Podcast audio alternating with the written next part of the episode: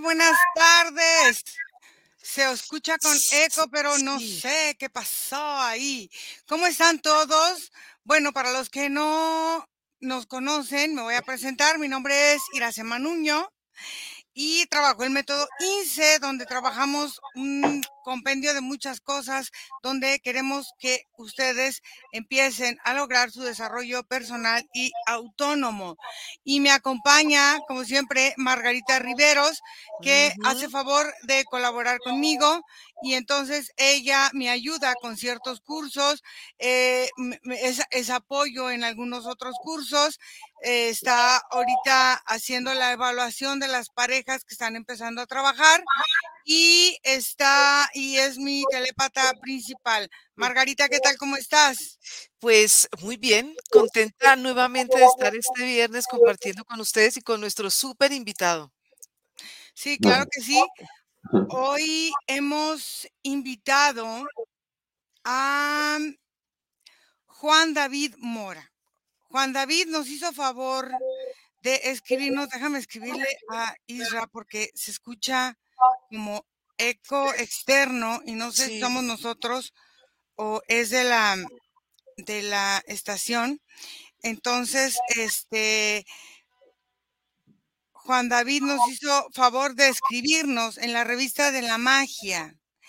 Y quiero oh, citar una frase eh, que él puso ahí y que se me hizo muy bonita del escrito, del artículo que él nos escribió. Y él pone, así como una obra de arte revela no solo la sensibilidad y el estado interior del artista, que lo, que lo compone o que lo interpreta, también revela el poder interno de creación de quien es la persona que lo escucha o que lo interpreta. Todo lo que nos rodea es un espejo mágico que requiere mostrarnos lo que somos a través de nuestra propia magia. E, es, parte, es un, una parte de lo que Juan David a favor de escribir. Juan David, me da mucho gusto que hayas aceptado nuestra invitación y cuéntanos cómo estás. Bueno, pues la verdad estoy muy contento de estar con ustedes, de verdad me parece una invitación maravillosa. Em, obviamente eh, siento que el encuentro contigo fue demasiado interesante y profundo y que a partir de eso, pues, qué mágico que se generen estos encuentros en donde podamos compartir de lo que hemos vivido, experimentado, que también queremos compartir con otros. Entonces, esto de estos espacios que tú creas. Muchas gracias. Estoy muy contento de estar aquí. Ok. Eh, Juan David es Fede. La Fede. Llegando tarde. Más vale tarde que nunca, dicen por ahí. Como decimos en Argentina, se me descuajeringó el wifi. bueno, aquí estamos presentando a, a, Juan David y cuéntanos, Juan David, tú eres astrólogo espiritual. Cuéntanos qué es lo que tú haces, la, la terapia o lo que tú practicas. Bueno, yo me dedico a, esto de las ciencias simbólicas desde niño y la astrología hace 30 años estoy como muy dedicado a ella. Y dentro de la astrología, pues me ha interesado el campo de utilizar la astrología como una herramienta de desarrollo humano profundo de nosotros mismos. Entonces, la astrología se convierte en una forma de poder estudiarse no solamente en cuanto abocados como a ese destino que llega, sino a ese comprender cómo son nuestras estructuras internas desde las cuales estamos también creando la vida que nosotros experimentamos. Es decir, es un enfoque de la astrología en donde no sentimos que, que hay fuerzas externas solamente que son las que determinan nuestros procesos, sino que nosotros nos hacemos cargo, nos hacemos responsables, estamos en el centro del escenario del crecer y estudiamos cómo estamos constituidos para entender qué es lo que venimos a entregar, a dar y a entender dentro de nuestro proceso de estar en este mundo. Es, algo así, ¿no? Entonces, al final tú vas haciendo que la persona sea consciente de su fuerza interna y empezar a trabajar lo que él puede ir desbloqueando y entendiendo para lograr sus objetivos. ¿Es así? Sí, y, entendiendo que hay un objetivo gigante, que es el objetivo de realizarnos humanamente.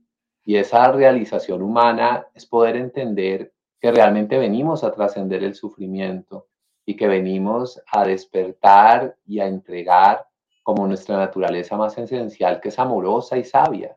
Es como poder entender que estamos en este mundo para que se revele dentro de cada uno de nosotros lo, la sabiduría que, que, está dentro de toda esa experiencia que hemos vivido en el transcurso no solo de esta encarnación, sino de tantas y de todo este proceso humano y que todo eso finalmente decante y se pueda revelar como, como esa función que cada uno de nosotros trae en función de compartirnos y de hacer de este mundo algo que realmente tenga sentido. Entonces, desde esa perspectiva, la astrología y lo que, digamos, eh, se intenta hacer es que cada uno de nosotros pueda estudiarse hasta el punto de que estudiándose a sí mismo descubra que la vida que somos es demasiado valiosa y que realmente todos tenemos una estructura y que esa estructura es no un destino triste o determinado solamente como dentro de un orden ahí misterioso y externo, sino que todas nuestras estructuras son importantes y pueden ser vehículos de traerlo más profundo y de vivirlo más profundo. Eh, eh, eh, hoy estaba precisamente haciendo una, yo, tengo alumnos, ¿no? Estaba con una alumna y ella me estaba preguntando sobre astrología médica, sobre una visión de la astrología médica. Y yo le contaba que cuando tú tienes una carta astral, realmente tú estás estudiando la organicidad que compone tu estructura corporal. Y entonces, realmente cuando tú estás viendo a Saturno, estás viendo el sistema óseo, literal. Y eso tiene una correspondencia con nuestro cuerpo astral. Entonces nuestro cuerpo astral se viste del cuerpo físico. Lo que quiere decir eso es que realmente uno está estudiando su campo psíquico profundamente, cómo está estructurado, que realmente son órganos. Y la idea es cómo esos órganos funcionar y, estar acordes como con la armonía y, y, sirviéndole al propósito general de lo que venimos a traer. Entonces esa parte es muy importante, ¿no? Claro, y es una parte más, más real, porque al final eh, nos ponemos a, observar que si el universo, que si acá, y cuando lo traemos a nosotros, a lo físico, se vuelve ya algo como mucho más tangible, como mucho más real para nuestra propia vida. Y, esta parte de vernos em, pues, más fácil, más cercanos a esto, porque la astrología eh, tiene muchas connotaciones, ¿no? Y luego de repente, y que si ahora ya todo pasó, y les platicaba hace unos días o hace algunos programas que fui a desayunar y con unas amigas, no, es que es culpa de Mercurio retrógrado, yo que tiene que ver una cosa con la otra. O sea, pero ¿cómo esta falta de responsabilidad hacia nosotros mismos buscamos a quién hacer responsable y si es Mercurio y si es Júpiter, porque lo sentimos lejano y es el que mueve eh, todo lo que está a nuestro alrededor sin hacernos responsable, creo que es una visión muy distinta y muy enriquecedora para las personas que, que, puedan verlo de la forma en como tú lo estás trabajando. Sí, e, es muy interesante. Hay, hay, hay un libro de un hombre que, que hace como un estudio del tarot supremamente profundo, algo muy, muy profundo. Y en ese libro hay algo que me pareció muy bello alguna vez, y es que se nombra que la superstición es la muerte de la magia. Y a mí me pareció que, eso era muy, muy, muy interesante, porque es que realmente una cosa es tú asumir la vida desde la superstición, que es dar de significado las cosas, pero sin conciencia. Y otra cosa es entender que tú estás creando también y que tienes una responsabilidad creativa. Aquí en Colombia, si una mariposa negra entra en una casa, entonces ya hay unos simbolismos relacionados con eso, ¿no? Que puede ser algo negativo, la muerte, no sé qué, ¿no? Pero visto como desde una superstición muy oscura, ¿no? Entonces, una cosa es la superstición, que es la carga de significado que le damos a los sucesos desde simplemente una mirada externa a entender que realmente nosotros estamos nombrando el mundo y que la forma en que tú significas un suceso va a tener una importancia gigante en la vida que vas a vivir. Si yo pienso que el eclipse me va a generar algo súper oscuro y que va a ser tenaz y que me va a generar un rollo tenaz, pues estoy cargando de significado un fenómeno cósmico que es la naturaleza hablándome. Y yo lo que tengo es que entender cómo hablar con la naturaleza. En eso se fundamenta la magia.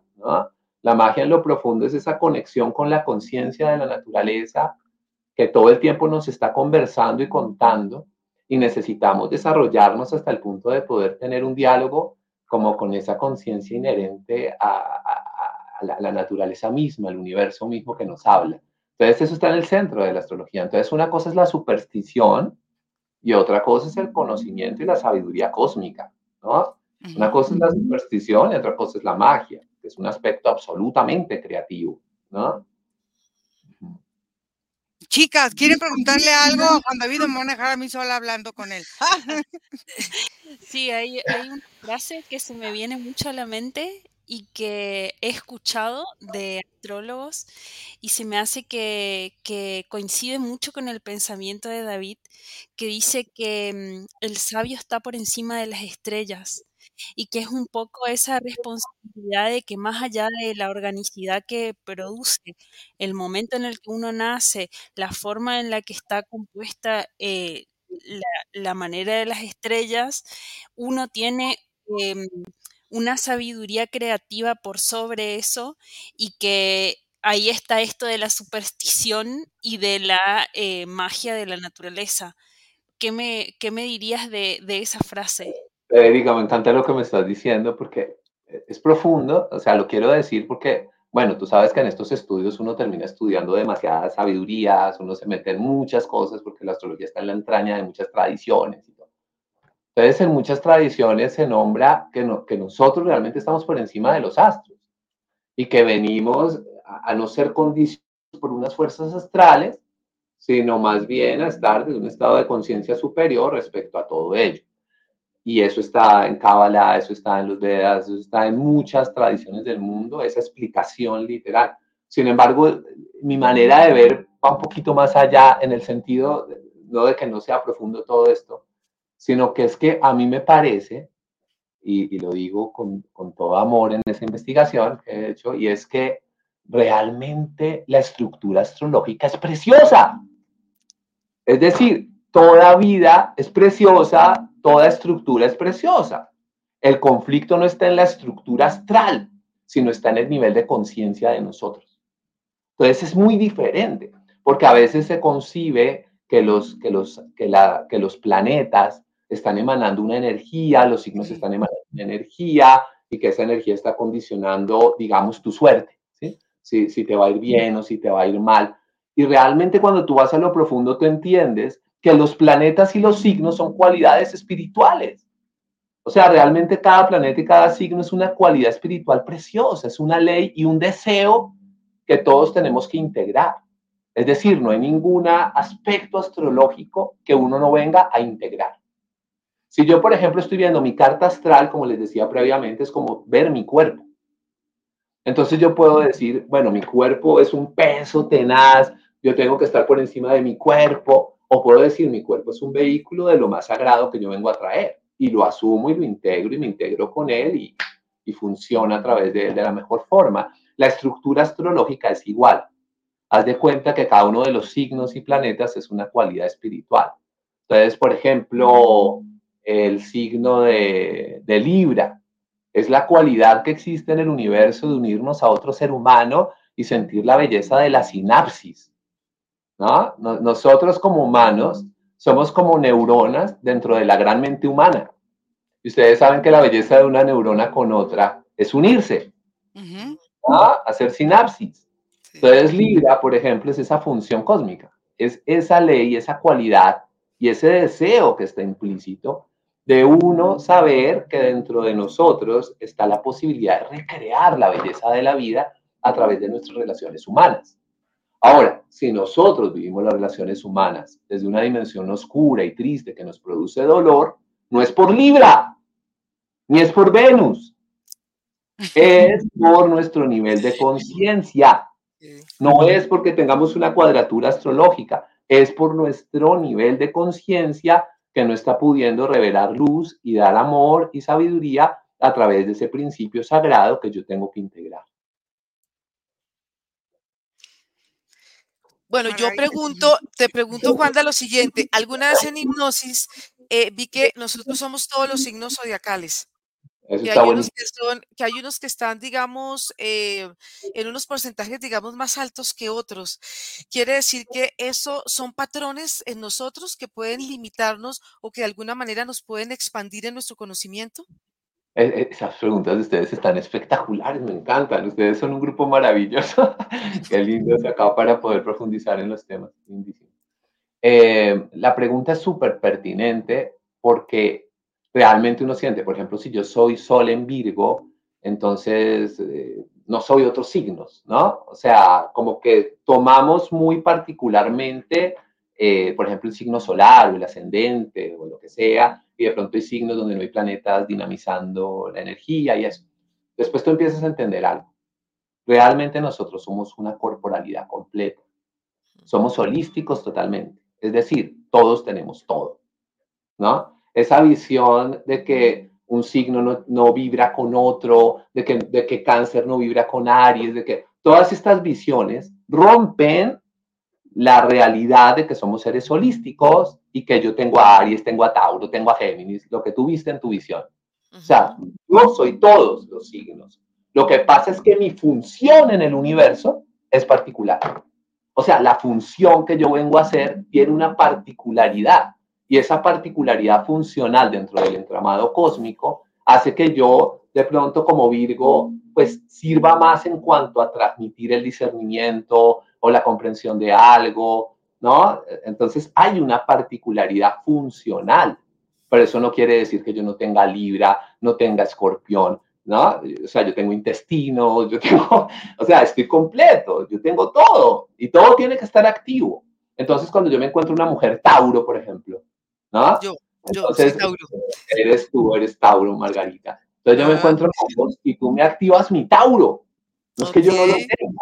Es que cuando tú me conectas a mí, yo te transmito Virgo y tú me transmites Tauro, pero yo tengo a Tauro, sino que tú me lo activas, me lo, me lo haces presente, me regalas el regalo de, de sentirme dentro de esa vibración que me conecta con la abundancia, que me conecta con la belleza de la tierra, que me, conecta con la belleza de disfrutar también la materialidad de las cosas, sentir lo divino también, lo que hay aquí sensorialmente.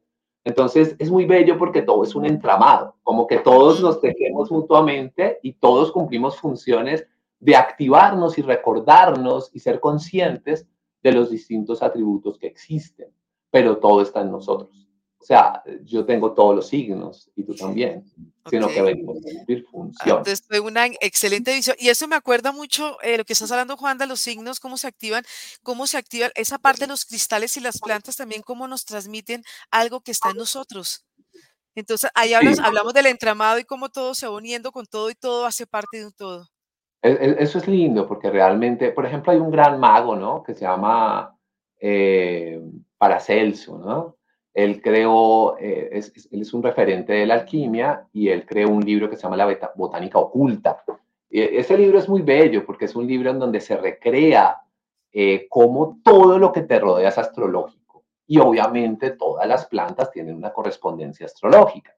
Entonces, él, por ejemplo, ahí te enseña cuáles son plantas lunares, cuáles son plantas venusinas, cuáles son plantas de Sagitario, cuáles, o sea, cómo reconocer eh, la naturaleza, digamos, astrológica de las plantas, de los, bueno, en botánica está las plantas, pero está en todo, los minerales, los animales, todos tenemos un referente astrológico.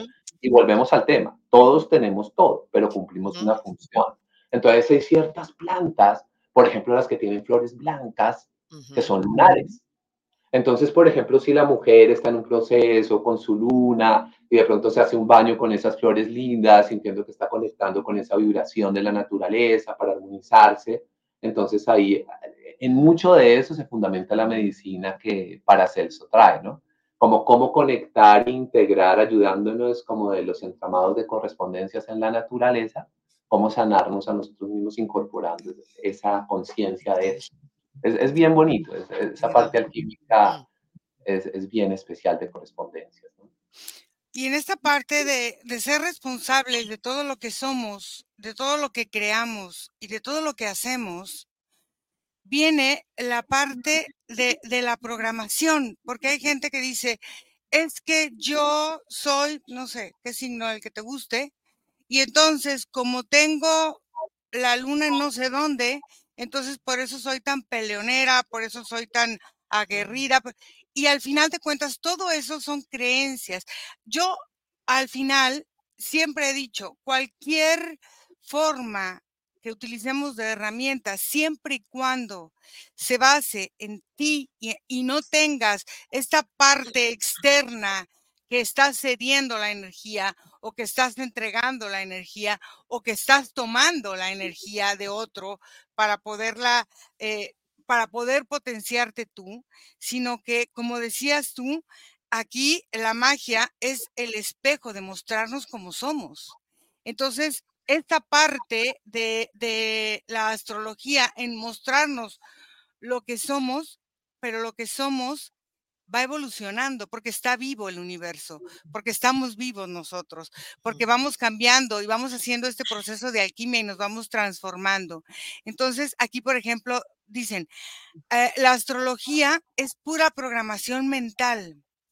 A mí me ha limitado mucho en mi forma de expresión, dice aquí Andrea Yen, porque es como ella ha concebido a través de su educación, a través de su forma, sus propias limitaciones. O sea, nada puede limitarte porque eres un ser verdaderamente poderoso y verdaderamente creador. Yo siempre he dicho, para el universo no somos mujeres o hombres, somos energía creativa y creadora en transformación, generando alquimia a través de este cuerpo físico. ¿Qué nos puedes tú decir de esto que nos comenta Andrea?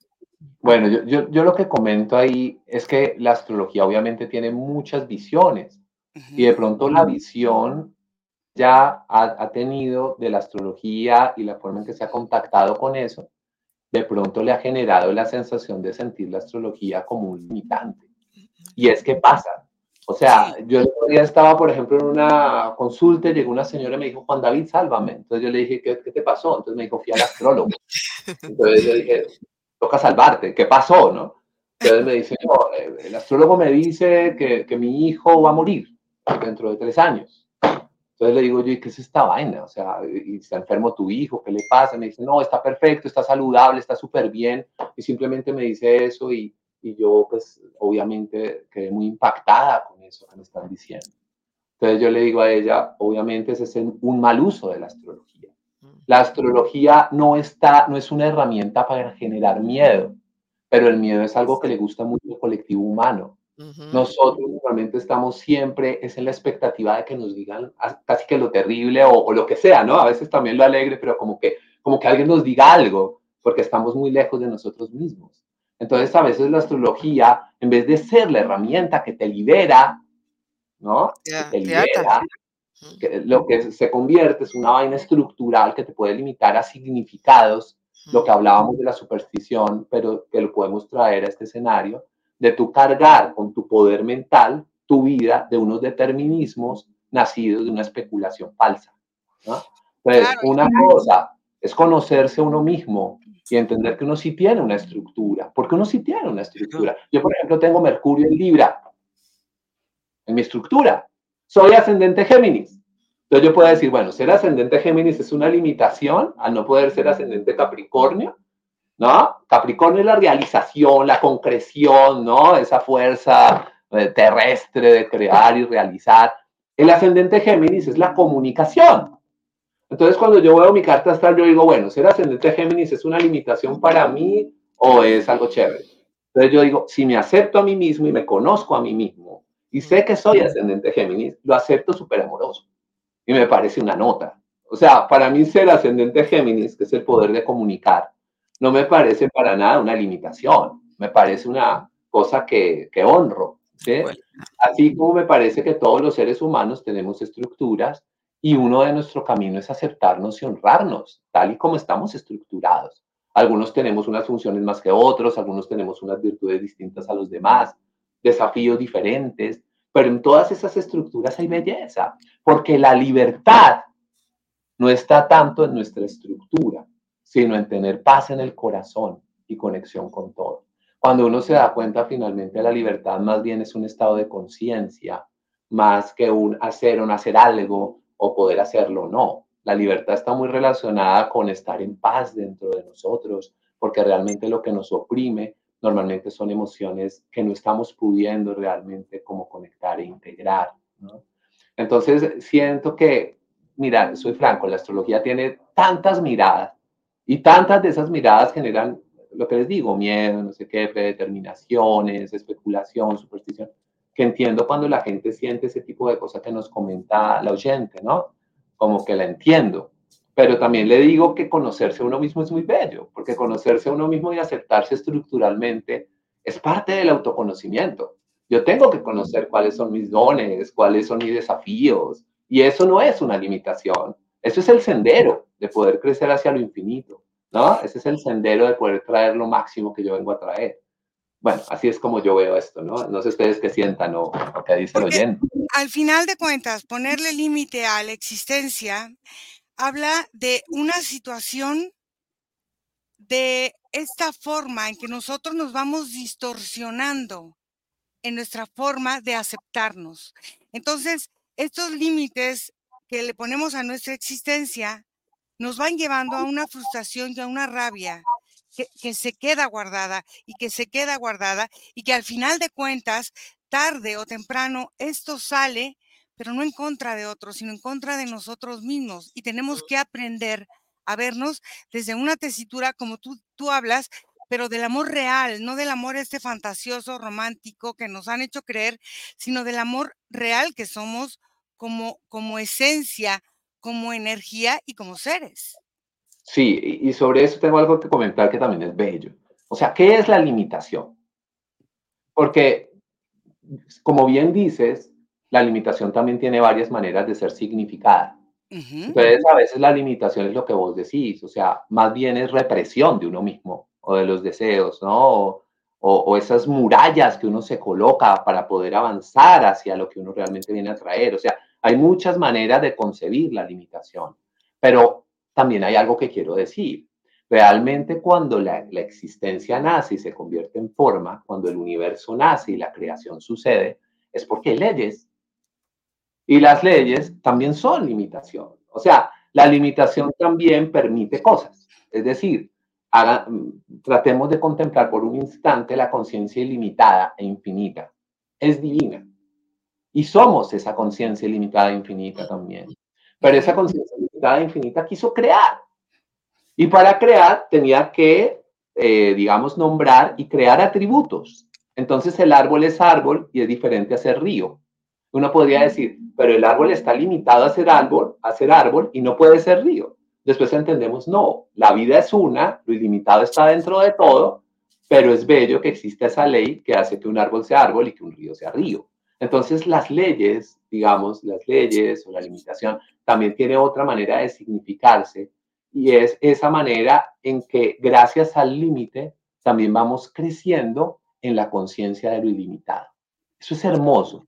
Lo que estoy diciendo es profundo y quiero que claro, mucho en todo. Porque lo que estás diciendo es, es profundísimo porque dentro del árbol también hay río. Exacto. El árbol y el río están dentro de lo ilimitado y son expresiones que engrandecen la belleza de la multiplicidad creativa del ser. Entonces, el ser está en todo, pero se expresa creativamente tan bello en todo, que es muy lindo. Entonces, la astrología tiene que ver con eso, porque cuando uno está estudiando astrología, está estudiando el tiempo. Y uno podría decir, el tiempo no es la eternidad, la eternidad parece más vasta y tal, pero después uno empieza a entender que el tiempo y la eternidad no son entidades absolutamente separadas, sino que el tiempo es el rostro de la eternidad. El tiempo es donde se plasma el poder creativo de la mente divina. Y entonces el tiempo es muy bello también.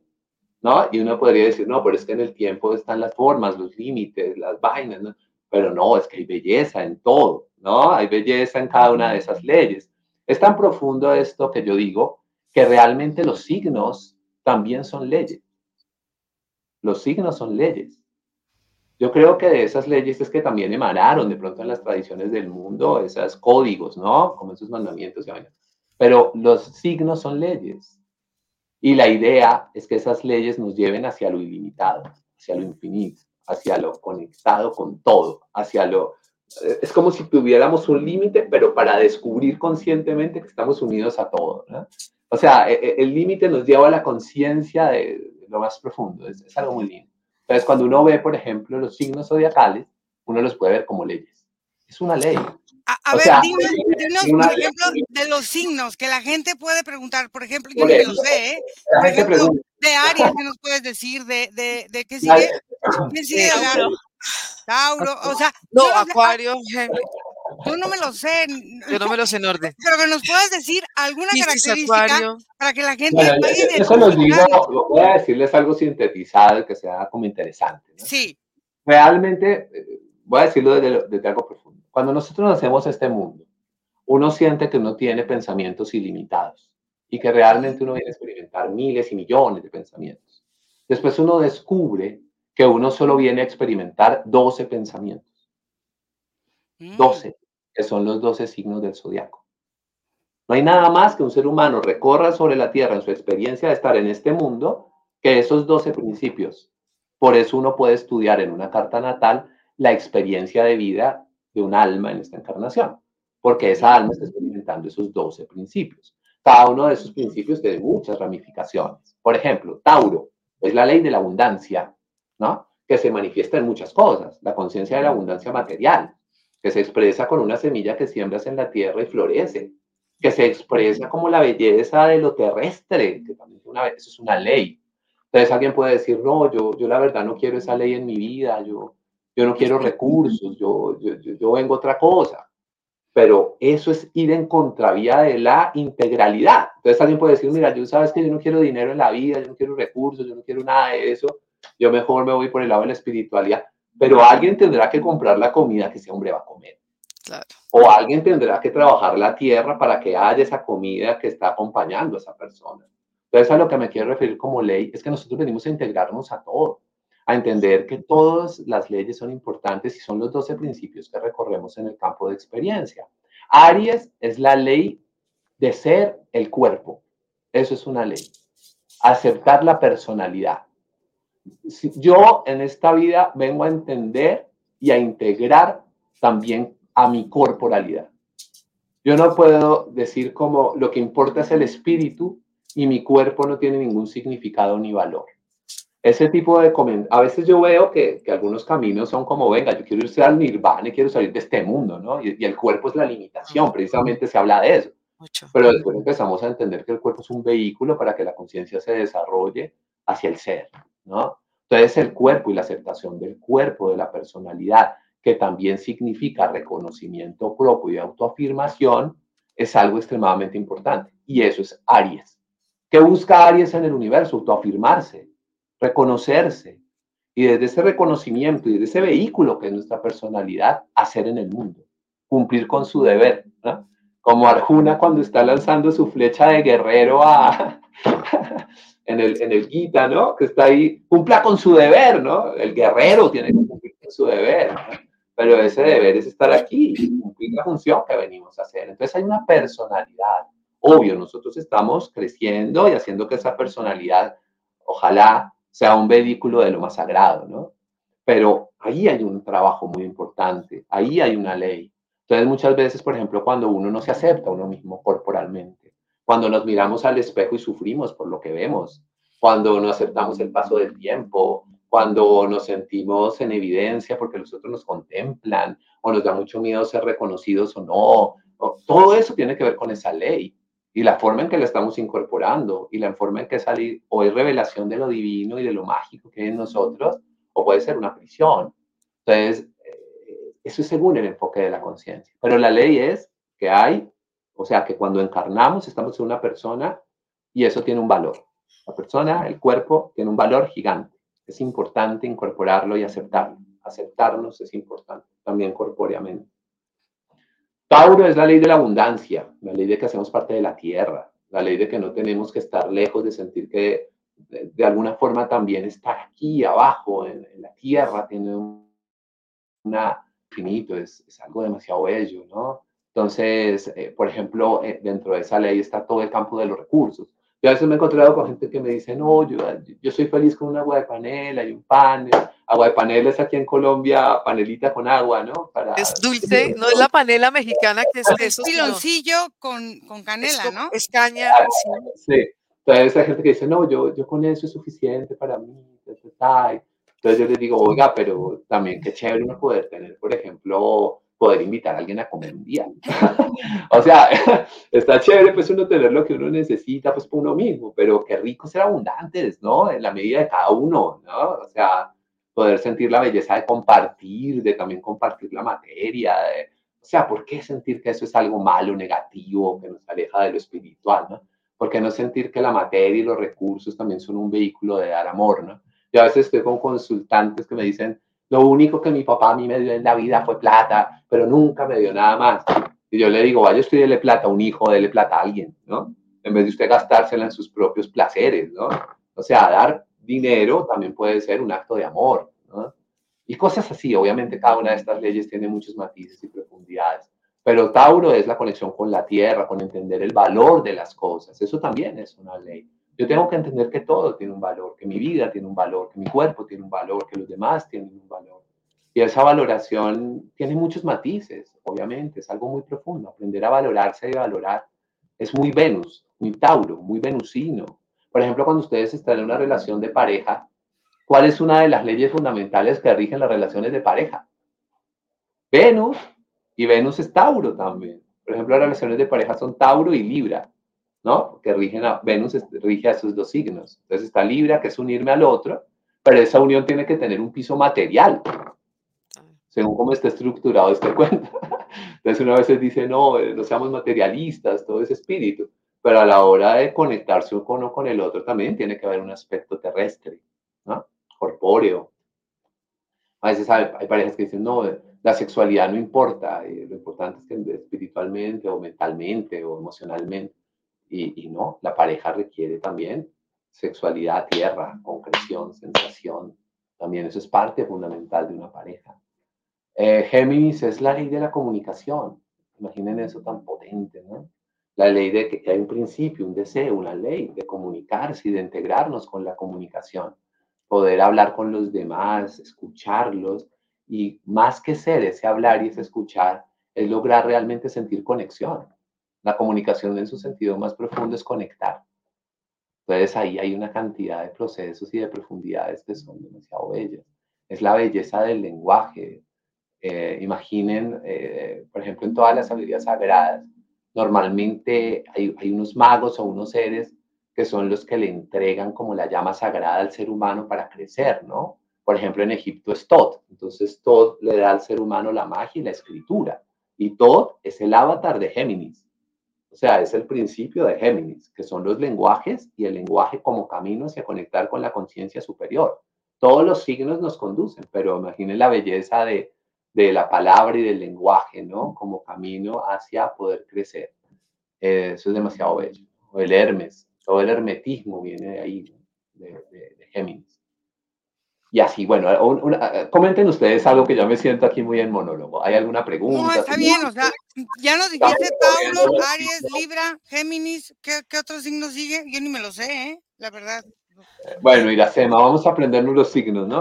Sí. Aries, Tauro, Géminis, después de Géminis sigue Cáncer. Cáncer. Es la ley del hogar, la ley de la maternidad, la ley del femenino, la ley de la receptividad, la ley de la gestación, la ley de la percepción, un signo extremadamente bello, el signo de la luna, el signo del femenino cósmico, el signo de la capacidad de engendrar, que obviamente se extiende a muchísimas cosas, ¿no? Que significa también nuestra conexión con los ancestros, que significa también, entonces es una ley, es una ley también importante, tenemos que incorporar a nuestros ancestros.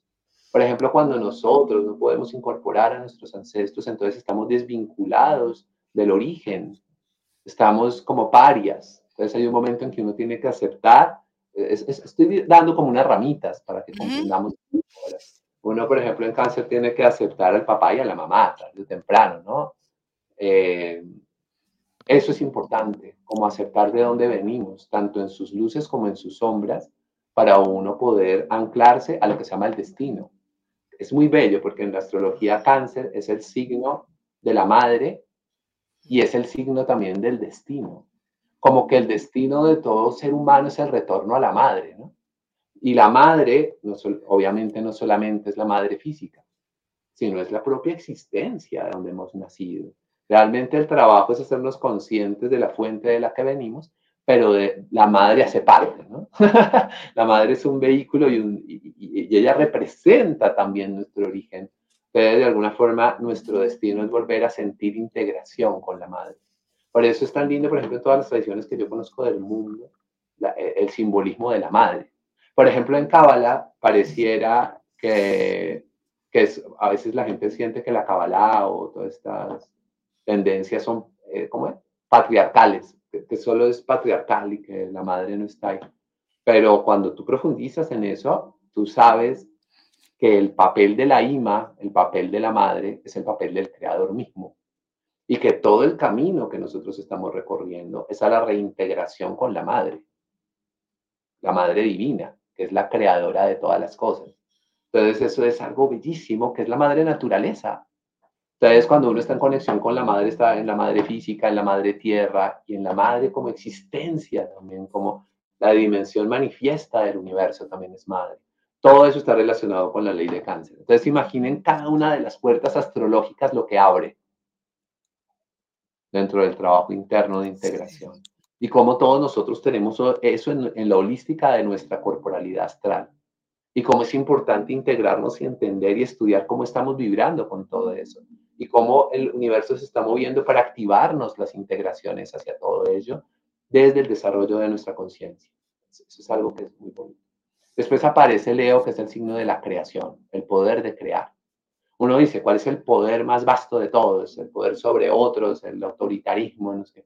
Pero después uno llega, no, Leo es el poder de crear. Y el poder de crear es el poder de ser uno mismo. Porque cuando uno se reconoce dentro de, esa fuerza de la que hemos nacido precisamente, uno se reconoce como un creador.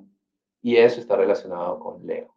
Virgo es la ley de funcionar, de hacer lo que venimos a hacer al mundo, de cumplir nuestra función, es el trabajo, es hacer el trabajo. ¿Cuál es el trabajo más importante de un ser humano sobre la Tierra? El trabajo interno. Poder internamente crecer y desarrollarnos. Por eso Virgo es el signo del discípulo. El discípulo es, el, eh, es quien sigue a su maestro. ¿Y quién es el maestro? El ser. Entonces hay que desarrollarnos hasta poder escuchar nuestra voz interna y poder desarrollar la particularidad de lo que venimos a hacer, porque en Virgo, que es un signo de tierra, lo bello es que el conocimiento se vuelve concreción. En Virgo el conocimiento no solo es aire, digamos, ¿no? Como ideas, sino que Virgo es listo, conozcamos y hagamos lo que conocemos porque solo cuando volvemos práctica lo que conocemos, entonces lo que conocemos se integra ya profundamente. Entonces Virgo es la dimensión terrestre de Mercurio, que es poder entender a través de acción, de acciones. Y ese es el discípulo. Cada uno de estos signos tiene demasiada profundidad, pero estoy tratando de narrar algo, ¿no? Para la audiencia, para ustedes, ¿no? Que estamos aquí como en esta astrología. Eh, Libra es la conexión con el otro, la relación con el otro. Es, es, como poderse unir, poderse integrar. Es el signo del matrimonio, digámoslo, ¿no? Pero e, ese matrimonio es el matrimonio cósmico ¿eh? y que también representa cómo yo me aprendo a unir álmicamente con el otro, que es la esposa, pero también es el amigo, el socio, el prójimo, el ser que está frente a mí. ¿Cómo voy a reconocer que no solamente me relaciono desde el ego con el otro, sino que también somos almas que nos integramos? en Libra se desarrollan cosas hermosas, como uno entender, por ejemplo, que nuestras relaciones normalmente de afecto, porque Venus es el afecto, es como en base a, qué sensación o qué placer el otro me produce. Pero cuando crecemos, empezamos a entender, uniendo el otro es para revelar la unión como el regalo más lindo, como entender que somos eh, como uno dentro de una esfera mayor que rompe nuestro egoísmo. Entonces, en Libra, la trascendencia del egoísmo se da mucho en las relaciones que uno tiene. Por eso una relación con otro es un campo de trabajo interno tan tenaz. Porque cuando uno está en la convivencia, ¿no? Con la pareja de uno y todo el rollo, eso es el ego puro. pero también la posibilidad de trascender eso conectarnos ese plano superior en busca de otra vaina. Pero es todo ese trabajo, es muy lindo. Libre es un signo hermosísimo. Después está Escorpión, que es el signo del instinto, de la pasionalidad, el instinto puro que se convierte en alquimia, es trascender la muerte. Escorpión es una ley tremenda porque es la ley de la transformación, como todo se transforma. Entonces nosotros venimos a entender que todo se transforma, pero al mismo tiempo hay algo permanente, hay algo que permanece. Entonces todo se transforma, pero también hay algo permanente. ¿Qué es lo que se transforma? Nuestra conciencia en su desarrollo. Nuestra conciencia se desarrolla. La vida es, pero nuestra manera de contemplar la vida se va desarrollando y se va transformando, y eso se llaman muertes y nacimientos. Digamos que en esta sabiduría la muerte del cuerpo físico no es tanto la verdadera muerte, es una desencarnación para continuar el sendero. Realmente la muerte es más las transformaciones de la conciencia de un estado a un estado superior. Eso se llama muerte y renacimiento. Eh, el signo de Sagitario es el signo de la espiritualidad, de la búsqueda, del viajero, de, abrir la mente, de, no quedarnos solo con la pequeña visión de nuestra pequeña cosa, sino decir, tengo que abrir mi mente, tengo que abrir mi conciencia, tengo que recorrer, tengo que viajar, tengo que aceptar la búsqueda. Entonces es una flecha que dispara hacia el cielo y es una ley también. Hay una ley en abrir nuestra mente. A veces no queremos abrir la mente. A veces solo vemos la vida desde una perspectiva y sentimos que esa es única una vez estaba hablando con un señor y me dice, hasta aquí llegué, yo veo el mundo así y me moriría así. yo le decía, pues tienes derecho, ¿no? Pues, todos tenemos derecho a vivir como sea. Pero Sagitario lo que nos dice, y es muy lindo porque eso, hay unos sabios que lo dijeron tan bonito, es como, siempre somos niños frente al corazón de la vida infinita, o sea, siempre estamos creciendo, siempre nuestra conciencia puede aún ser más vasta, ¿no? El amor puede ser aún más vasto de ser sentido. Entonces, eso es Sagitario, cómo poder ir como hacia eso. Capricornio es la ley de la realización en el mundo. Es que nosotros venimos también a realizar cosas.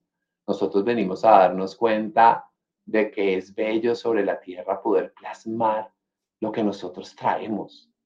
Eso es muy lindo, que uno tiene en su corazón un propósito y, llegarlo a plasmar. Es espectacular.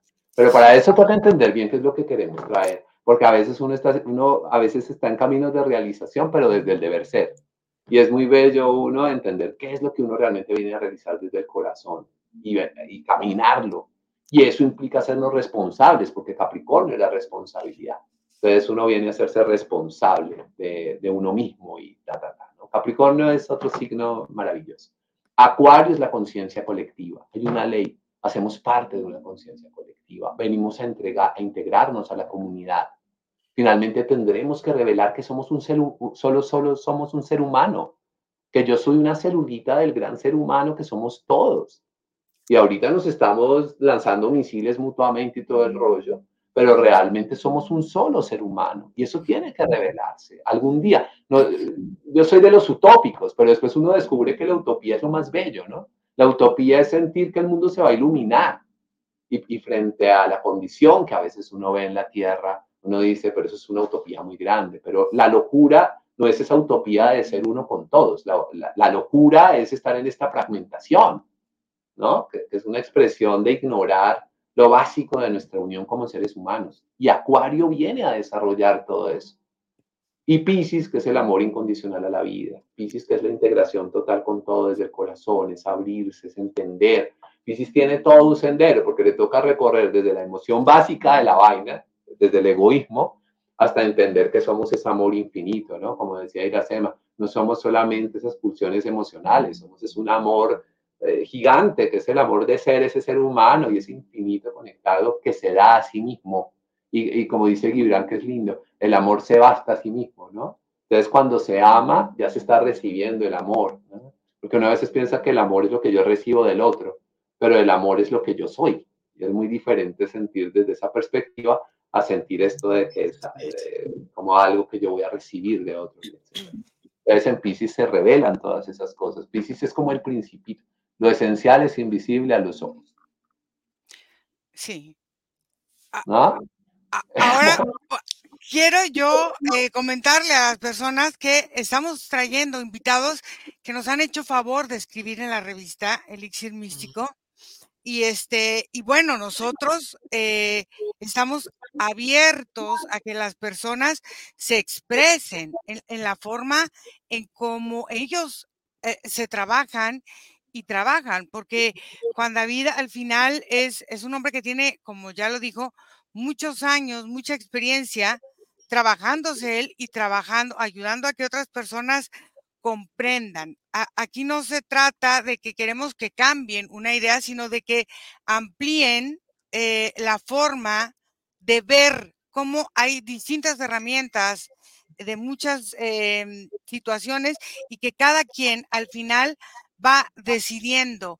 Fede, ¿nos ayudas con los comentarios para saludar a las personas porque se nos va a acabar el tiempo? Sí.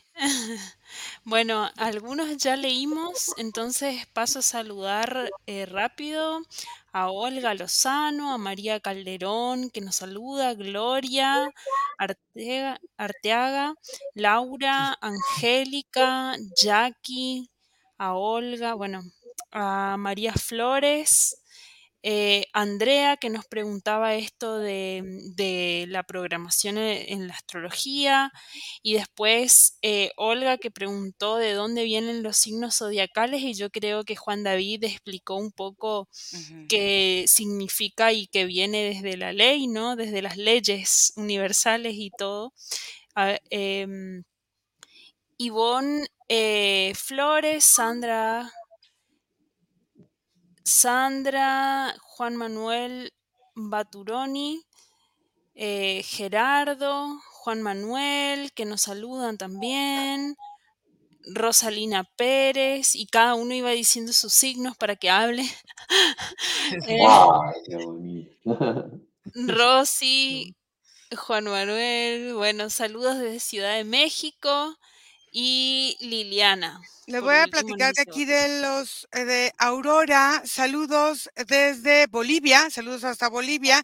Daniel Cruz en Jalisco, Susi Torres, eh, saludos eh, Enrique Mendoza desde la Ciudad de México, Sergio Baladés, saludos desde Zapopan, Eduardo Vélez, saludos y desde la Ciudad de México, Germán, saludos hasta España.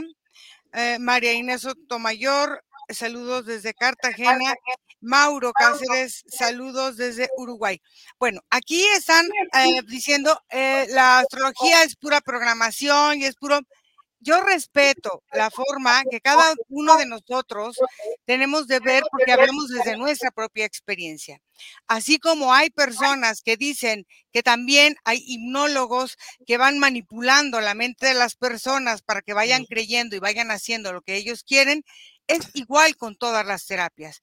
En la hipnosis, en la astrología, en las flores, los mismos médicos. O sea, yo siento que hay que abrir la mente porque programación hay en todo lo que vemos, porque eso habla de la forma en cómo nosotros queremos proyectarnos hacia la vida.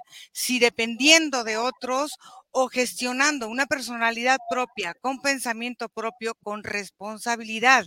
O sea, nosotros aquí vamos mostrando a las personas que fueron y escribieron en algún momento en, en, en la revista, porque queremos que la revista, como es un medio de comunicación, es para que la gente se exprese.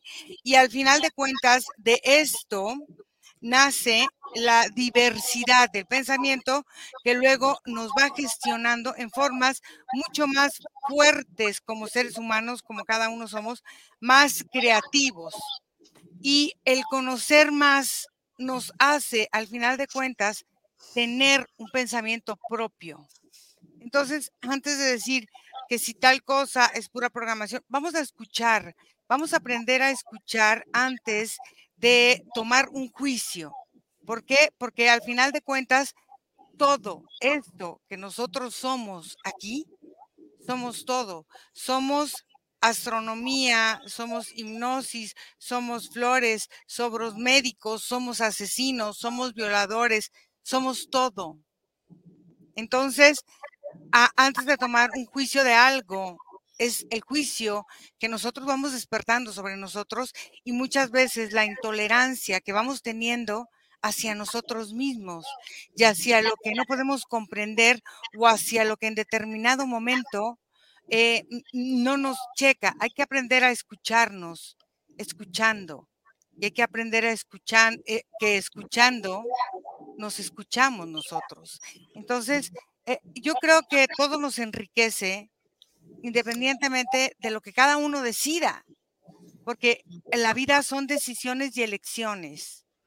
Entonces, yo quiero agradecer a Juan David que nos haya regalado su tiempo de estar aquí, de eh, explicarnos, porque yo les voy a pedir que, vuelvan a poner el video y escuchen, hay cosas muy profundas que se hablaron, cosas eh, muy, muy desde el alma, desde, desde esta parte de la conciencia.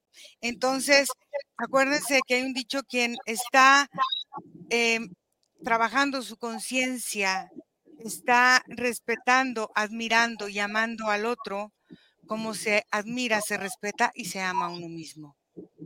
Entonces, eh, ya hablaremos de la próxima semana de sesiones que hemos tenido, que nos escribió la señora de la sesión de ayer en la noche, Margarita. Sí.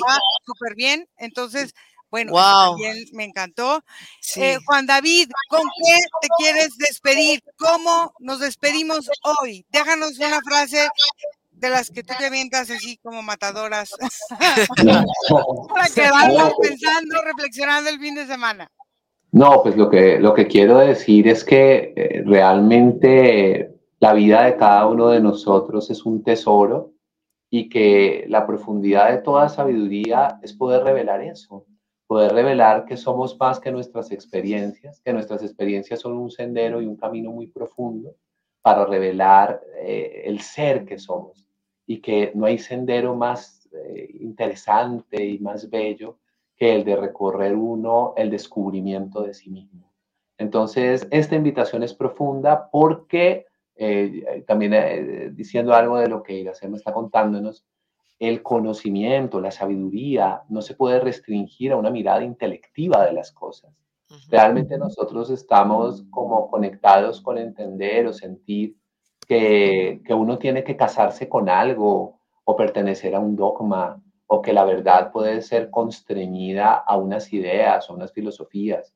Y realmente las grandes sabidurías lo que quieren ser es inspiración para nosotros, para que comencemos con poder y con determinación a recorrer el sendero de conocernos y de conocer lo que significa existir.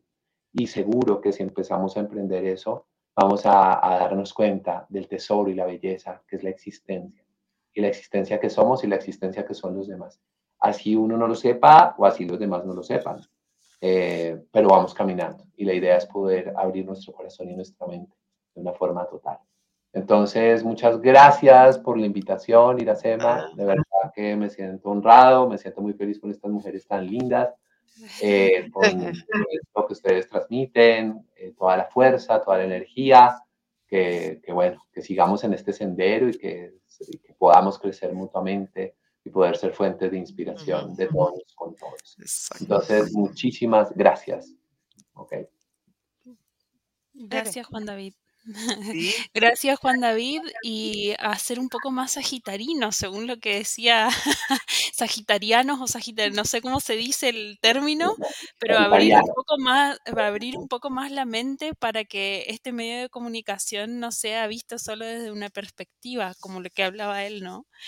Entonces, ir eh, descontracturando eso y aprender a sentir, porque estaba el otro día escuchando, retomando un audio que nos decía Iracema que a partir del momento en que uno comienza a creer, deja de sentir. Y el sentir es lo que realmente nos lleva a conocernos. Y a crear. Y a crear.